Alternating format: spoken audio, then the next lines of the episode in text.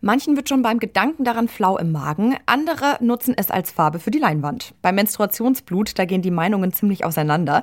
Und das schon seit Jahrtausenden und überall auf der Welt. Lange Zeit galt das Menstruationsblut als giftig und unrein. An manchen Orten ist das immer noch so.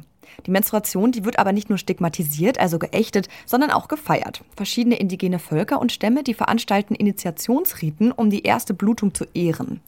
Was können industrielle Gesellschaften davon lernen? Welche kulturelle Bedeutung hat die Menstruation insgesamt für Menschen und warum ist sie so ambivalent? Darum geht es heute im Forschungsquartett. Ich bin Amelie Baerbuth. Hi. Das Forschungsquartett. Wissenschaft bei Detektor FM.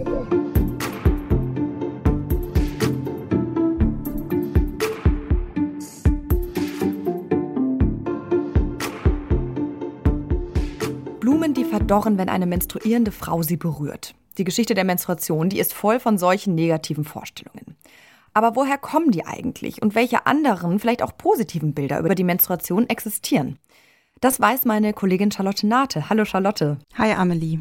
Du hast ja für diese Folge zu dem Thema recherchiert. Ähm, ich würde gerne mit so einem ja, geschichtlichen Überblick mal anfangen und vielleicht auch mit den dunklen Kapiteln der Geschichte. Mhm. Ähm, wir haben schon gehört, Stigmatisierungen, wo man nur hinguckt. Welche gab oder gibt es denn da so rund um die Menstruation?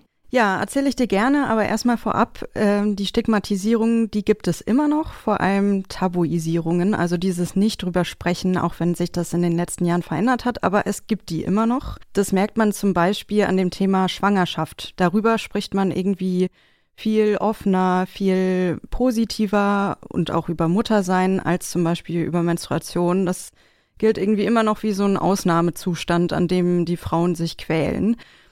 Und äh, ja, ich habe auch einige Werbespots mir angeschaut und der OB-Werbespruch ist immer noch alles diskret, alles soll diskret sein, wenn man, wenn Frau menstruiert, wobei diese Gefühle oder die Schmerzen und das Blut bei der Menstruation ja alles andere als diskret sind.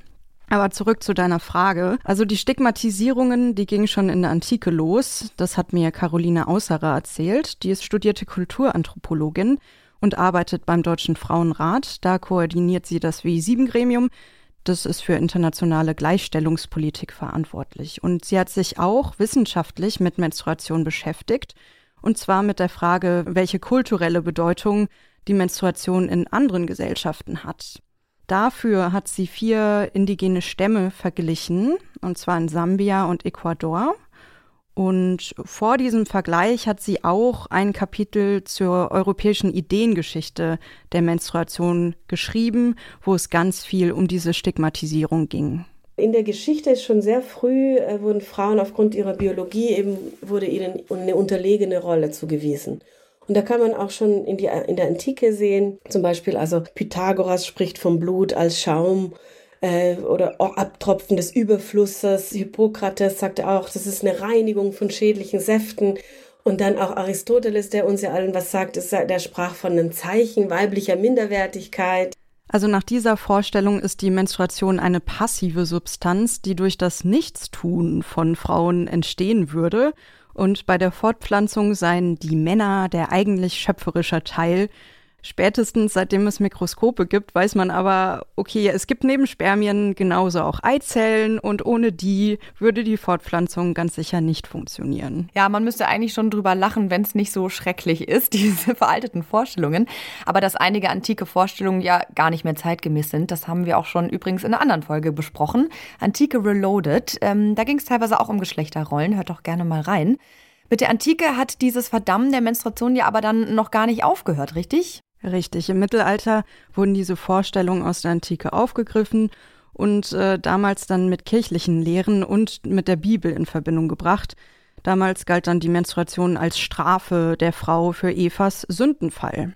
Und auch in der frühen Neuzeit ging es weiter, obwohl die Wissenschaften entwickelt wurden oder sich entwickelt haben, hielt die negative Vorstellung immer noch weiter an. Paracelsus spricht von Menstruation als kein Gift ist schädlicher und sagt, es ist die Ursache für alle Krankheiten, also von Syphilis über Pest und so weiter.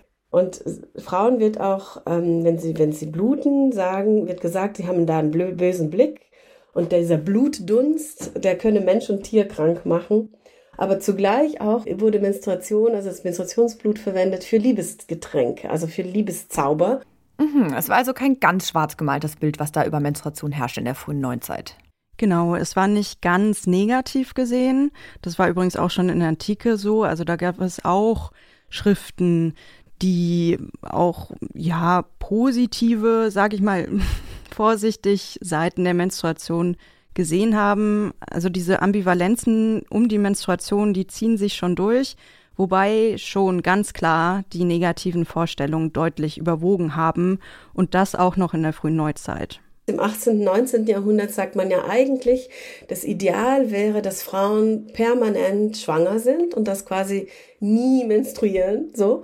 Und deswegen wurde Menstruation sowas wie ein ähm, wie ein Schwangerschaftsabbruch oder so eh analog zum Abort gesehen, also eine nicht ausgelebte Schwangerschaft. Ja, im 20. Jahrhundert kam dann die Idee vom Menotoxin auf, ein sogenanntes Menstruationsgift, es hieß, wenn Frauen, die menstruieren, du hast es ja eingangs schon gesagt, Blumen anfassen oder über Acker drüber laufen, dann wächst da nichts mehr. Dann gab es auch so Ideen, dass man die Menstruation eigentlich abschaffen sollte, also zum Beispiel durch Medikamente, dass Frauen gar nicht mehr menstruieren. Das wurde damals tatsächlich auch sehr ernsthaft diskutiert. Aber aus heutiger Sicht in der modernen Medizin sieht man das natürlich sehr kritisch. Ja, ich muss sagen, mir steht hier wirklich ein bisschen der Mund offen, während du erzählst. Ich kann es irgendwie gar nicht fassen. Danke schon mal für diese kleine Zeitreise. Ähm, Gerne. Was ich mich da auch immer so ein bisschen frage, ist, wie Menschen in verschiedenen Epochen eigentlich mit der Menstruation umgegangen sind. Vielleicht können wir das mal kurz einschieben, weil so ganz praktisch gab es da, es gab ja nicht sowas wie Tampons, Mooncops und Co., oder? Wie war das? Ja, doch, sowas wie Tampons und Binden gab's schon. Also die Binde, da hat man sich in der Frühgeschichte schon einfach mit Moosen beholfen, mit Naturschwämmen, Blättern, Stroh, alles, was man so in der Natur gefunden hat, Gras, Leder oder auch Fell. Und auch im Mittelalter gab es Stoffbinden aus Baumwolltüchern. In der Antike gab es Tampons aus zusammengerollten Leinen oder auch im alten mhm. Orient. Da hat man dann zusammengerollten Papyrus genommen. Das war vor allem für gut Betuchte. Ansonsten gab es auch die Methode, ein Stück Stoff um ein Stückchen Holz zu wickeln und das dann recht schmerzhaft einzuführen. Also das hat man auch gemacht. Ansonsten im Römischen Reich gab es auch den Tampon aus Wolle und der dann mit Wachs beschichtet war. Mhm. Genau, also Binden und Tampons, so, die gab es eigentlich schon immer, kann man fast sagen. Es äh, haben sich auch abwegigere Konstruktionen entwickelt. Im 18. Jahrhundert zum Beispiel, da wurden so Gürtelbindenkonstruktionen ähm, gebaut, meistens übrigens von Männern oder durchgängig kann man sagen von Männern. Mhm. Da war die Binde mit einem Gürtel verbunden und äh, die Menstruationstasse, die ja vielleicht als recht neue Erfindung scheint, mhm. ist gar nicht so neu. In den 1860er Jahren wurde die schon erfunden. Damals war das so ein, so ein Ring mit einem Säckchen mhm. drum. Also ich stelle mir das so ein bisschen vor wie so ein wie so ein altes Kondom, mhm. aber dieser, dieses Säckchen war dann außen mit einem Gürtel verbunden, also sehr mhm. umständlich. Genau, die Industrialisierung hat die Produktion von Tampons und Binden dann ganz schön angefeuert. 1931 wurde das erste Patent für Tampons beantragt in den USA von einem Arzt, Dr. Earl C. Hayes. In Deutschland hat das alles ein bisschen länger gedauert. Der Tampon, der galt immer noch als Tabu. Die Tampons kamen dann so in den 50er Jahren auf den Markt und zwar die OBs. Das steht ja für ohne Binde. Hm, die industriell hergestellte Binde, die erste in Deutschland, gab es in den 70er Jahren und die trug den Namen Camellia 2000. Genau, und heute gibt es eine bunte Mischung auf dem Markt. Also da kommt ja auch immer wieder was Neues dazu und ja. Okay, ja, ich kann heute auch noch ganz viel lernen. Das wusste ich irgendwie alles gar nicht. Ähm, jetzt haben wir aber viel über die, ich sag mal, westliche Welt gesprochen. Und anderswo, das hatten wir schon in der Moderation vorhin, ist man mit der Menstruation ganz anders umgegangen. Und zwar gab es da für Frauen so Initiationsriten. Ich kenne das eigentlich nur als Einführung der Jungen in die Männlichkeit, aber du meinst, es gibt es auch andersrum. Was steckt denn da dahinter? Das gibt es auch, auch andersrum, dazu vielleicht später mehr. Grundlegend bedeutet äh, Initiation erstmal sowas wie Einführung oder Einweihung. Also im Grunde ein Übergang in einen neuen Lebensabschnitt. Und diese, die, diese Initiation gibt es auch kulturübergreifend. Auch in Religionen, zum Beispiel zur Geburt gibt es die Taufe im Christentum oder den, im Shintoismus gibt es den ersten Schreinbesuch. Da wird das Baby direkt am Geburtstag zum Schrein gebracht und dann quasi in die Gruppe der Gemeinde aufgenommen.